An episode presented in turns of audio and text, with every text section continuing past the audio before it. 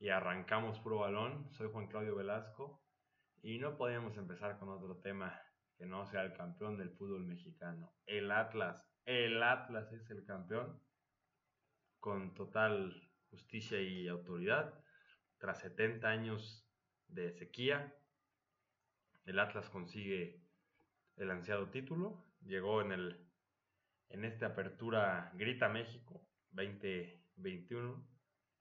Y sí, Aldo Rocha, Aldo Rocha fue el encargado de, de levantar el trofeo que tantos y tantos y tantos jugadores no, no pudieron conseguir a, lo largo de los años. Hoy, hoy la afición rojinegra, la fiel, tiene una emoción inexplicable. Hoy, si te lo explico, no lo entenderías, aplica más que nunca, ya que el Atlas podrá volver a ganar o no, pero ningún título volverá a ser como este. Este, pues toda la gente, la fiel, gran parte de ella nunca había visto a su equipo campeón y bueno, fue, fue inexplicable, ¿no? Y bueno, hablando sobre temas de cancha, pues los dos equipos nos regalaron dos finales muy bien jugadas, muy competitivas. La de ida fue un juegazo, Suelen ser juegos muy flojos los de ida, sin embargo el Atlas salió a presionar alto.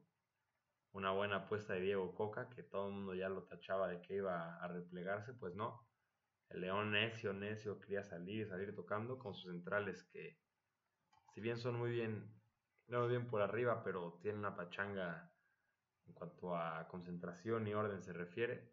El Atlas la aprovechó muy bien, con todo y que Quiñones estuvo, se vio muy limitado debido a la infiltración que tenía y bueno, Atlas, aunque se puso dos veces por delante en el marcador, no pudo, no pudo controlar el marcador y se llevó la derrota con un error de Camilo Vargas, el segundo en esta liguilla. Sin embargo, el Jalisco, el Jalisco fue testigo de la remontada. En el estadio se sentía un ambiente de que, de que era hoy, de que el Atlas iba a ser campeón. Hora y media antes del partido ya estaba lleno el estadio.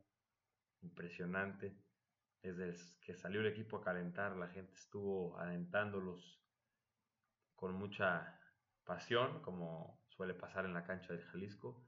Y bueno, empezó el partido, el León se vio mejor, sin embargo, el Atlas logró encontrarse cómodo conforme fueron avanzando los, los minutos, le quitó la pelota a León.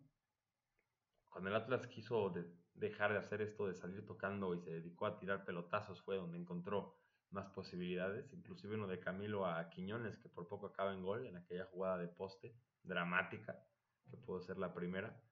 Y fue la más clara de Quiñones que tuvo otras dos, tres que bien pudieron haber acabado en gol. Sin embargo, al medio tiempo nos fuimos con 0 a 0. Muy reñido, mucha tensión en el estadio Jalisco. Y daba la impresión de que el Atlas no hacía algo se iba a tener que conformar con el segundo lugar. Sin embargo, el Atlas en la segunda mitad salió a comerse a León. Yo creo que tuvo los, sus, mejores 10 minutos del campeonato, donde era tan la, tal la insistencia que la sensación era de que si no lograba anotar, pues ya iba a ser muy difícil después. Afortunadamente para los de Diego Coca, una jugada tanto atropellada proveniente de un córner, cae el rebote, Jeremy Márquez no hace un buen contacto con el balón. Sin embargo, Rocha estaba en buena posición, habilitado, para que no digan que no, ya hay suficientes tomas que lo muestran y si hay alguna que no lo muestra, pues no es clara como para que el árbitro revierta la decisión. Así que buena la decisión de, del, gato. Bueno, no fue del gato porque el gato no, no la vio, ni siquiera quiso ir al bar a verla.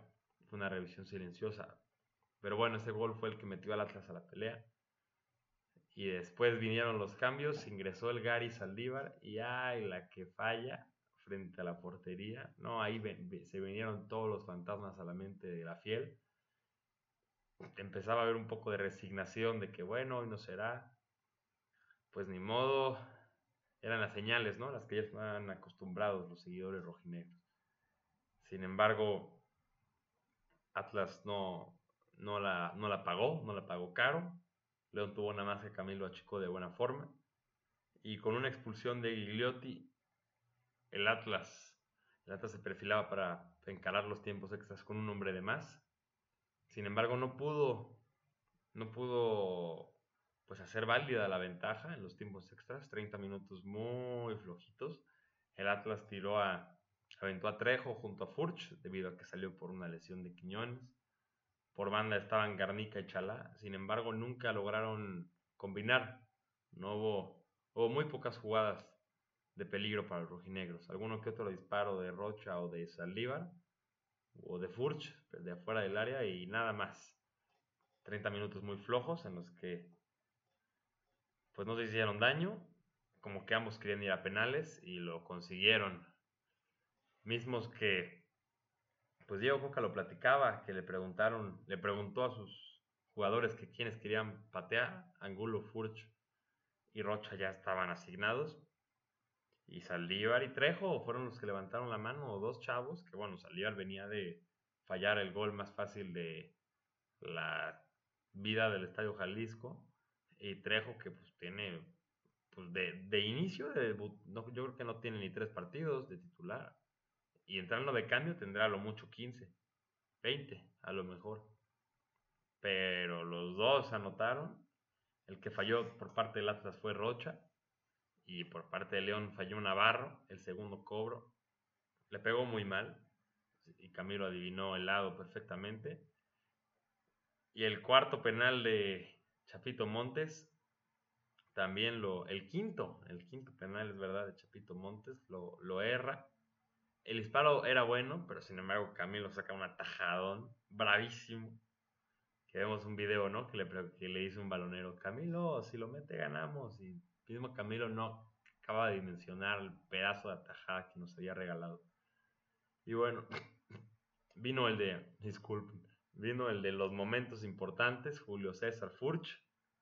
Julio César Furch fue el encargado de meter el gol pues, más importante en la historia del club, junto con el de Cubero probablemente allá en el 51.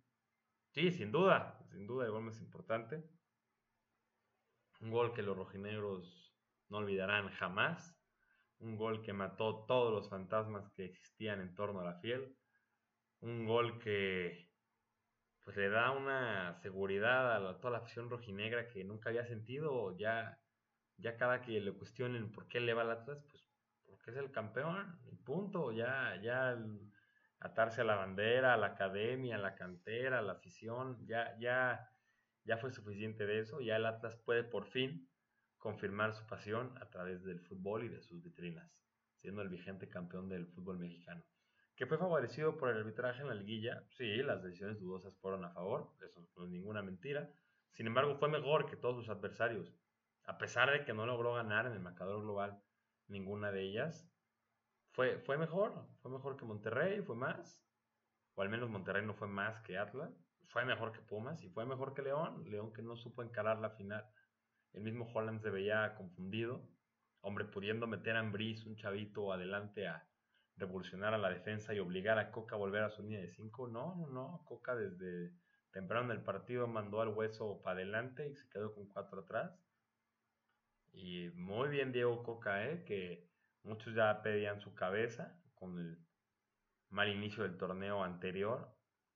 Y vean, aquí están los resultados de la mano de Orlegui, de Alejandro Aragorri, Pepe Riestra con un gran trabajo. Y bueno, con toda justicia, con toda justicia, y qué bueno que lo celebren los rojinegros del Atlas. Así es, los rojinegros del Atlas son los campeones. Y bueno, hablemos de, otros temas. Pasamos el, el balón Europa. Sí, en México ya no hay nada más de lo que podamos hablar, ya que el desplegado de Chivas pues, se dice por sí solo. No creo que valga la pena dedicarle minutos. Así que pasamos el balón Europa en Europa el Barcelona, pues sí. El Barcelona va a jugar Europa League. Va a jugar Europa League con posibilidad de caer a Conference League porque enfrenta al Napoli. Y si no, si no lo gana, madre mía, será el primer equipo en la historia que juega Champions, Europa League y Conference League en un mismo año. No, no, no. Qué tragedia, qué tragedia. Hace un par de años esto no era impensable. El mismo Koeman dijo que Messi ocultaba todo lo malo del Barça, pero que sin Messi este equipo se iba a caer y pues, pues aquí están. Aquí están las muestras. Sí, Xavi pues No se le puede exigir mucho por el poco recorrido que tiene, pero se entiende que el problema va más allá y será una, es sin duda una temporada de estructuración, solo que al estar ya jugando Europa League, pues es una presión extra, ¿verdad? Porque quedar eliminado de esta competencia es algo que el Barcelona no se puede permitir por ningún motivo, pero no será nada fácil que vencen al Napoli. Mientras que el Real Madrid pues escapa, el Real Madrid se escapa, parece que no tiene rival allí en España y se enfrentará al PSG en la Champions League, así es. Messi vuelve a Bernabéu, Mbappé va donde probablemente será su próxima casa. En fin, un partido, pues en cuanto a morbo se refiere, interesantísimo. Todo el mundo lo va a querer ver. Ahora sí que nos vamos a aguantar las narraciones de TNT con tal de ver ese partidazo. Esos partidazos. Y veremos. Pochettino ya digo que van por los dos, pero bueno, el entrenador obviamente tiene que decir eso. Veremos con qué, con qué variantes nos sorprenden. Neymar parece ser que no va a jugar. Querían Mbappé y Messi solos comandando el ataque. Y veremos qué variantes presenta Pochettino. Yo, la verdad, veo cargada la balanza un poco hacia el lado del Madrid, porque ellos, con el paso tan dominante que tienen en España, hay una química muy buena entre sus jugadores y el París tiene una presión inmensa que pues, el, país, París puede llegar a olvidar los recursos futbolísticos que tiene y concentrarse en sacar adelante el resultado con simplemente a base de pues de buscar el gol de forma desesperada y sin mayor estructura misma que así tiene el Madrid. Así que Pochettino tendrá una muy dura tarea para concentrar a su equipo, mantenerlos bien en la cancha y olvidar que, que lleguen las tentaciones y las desconcentraciones tentaciones, digo, por tanta individualidad que hay ahí, pues en juego colectivo no van a poder hacerle mayor daño al Real Madrid. Así que será un muy buen juego. Que pues no estaba planeado, ¿verdad? El Madrid le tocaba a Benfica, pero pues con esto del, del error que hubo en el sorteo, que bueno, deja mucho, deja mucho que desear, ¿no? Mucho de qué hablar sobre posibles errores que ha habido en sorteos y sobre la gente que dice que están planeados y demás, pues bueno, queda ahí para la polémica, ¿no? En fin, Erling Holland, después de su brillante actuación con el Borussia Dortmund, donde a todos goles, pues dio, la dio una vuelta a la cancha al final aplaudiendo, despidiéndose de su afición. Esperemos que, que siga con su, con su buen nivel en las próximas temporadas. La cosa es que ya no sabemos de qué color va a vestir. A lo mejor fue esta su despedida, es lo que se dice, principalmente de Madrid, ya que ahí es donde lo quieren. A lo mejor simplemente agradeció por el apoyo durante el año, no lo sé. No dijo nada. Veremos. Veremos qué es lo que, lo que sucede con él. Y bueno, hablemos un poco de, de Fórmula 1, donde Max Verstappen es el campeón. En una carrera que en términos futbolísticos, te la resumo así. Va ganando el equipo 5-0, el árbitro llega y dice, hey, al minuto 90 dice gol gana, y ¡pum! Ese gol lo mete el otro equipo. Así fue. Max Verstappen, gracias a un safety car en las últimas vueltas, pues logra en la largada, al tener mejor, mejores condiciones en su auto, en cuanto a las llantas se refiere, pues logra adelantarse a Hamilton y llevarse así la victoria en un safety car provocado por la Tifi, que seguro Toto Wolff y su gente ya fueron a agradecerle Perdón, perdón, Christian Horner, no, no, no, Toto Wolf, al contrario, estar furioso con él. Sí, no, no, no, no. Que se vieron muy molestos los de Mercedes, pues sí, Hamilton venía muy dominante. A pesar de que Checo lo, lo contuvo, el mismo Max le dijo que era una leyenda. Que qué gusto nos da ver a Checo Pérez compitiendo en esos niveles, ¿no? Metiendo el coche ahí ante un campeón como Lewis Hamilton, robándole segundos para que se mantenga en la pelea ahí Verstappen. Pero bueno, al final Checo tuvo que abandonar y Max Verstappen se lleva el campeonato. Muy merecido, la verdad, muy merecido. Qué temporada de Fórmula 1 nos regalaron los dos.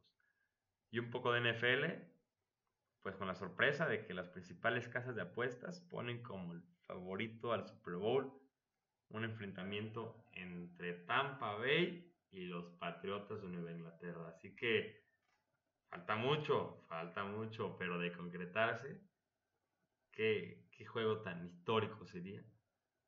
independientemente de si el partido resulta bueno o no en cuanto a, a emociones, a ver, Bill Belichick, head coach de los Pats, va a ser head coach del año. Tom Brady va a ser el MVP de la temporada y Mac Jones muy probablemente vaya a ser el novato del año. Y si no, mínimo novato ofensivo. Así que bueno, una muestra más de lo dominante que fue ese, pues todo lo que queda de la estructura vertebral de ese equipo, de los Patriotas, y con su sucesor ahora Mac Jones. Bueno, eso fue todo. Nos escuchamos en la próxima semana. Y mil veces arriba el Atlas.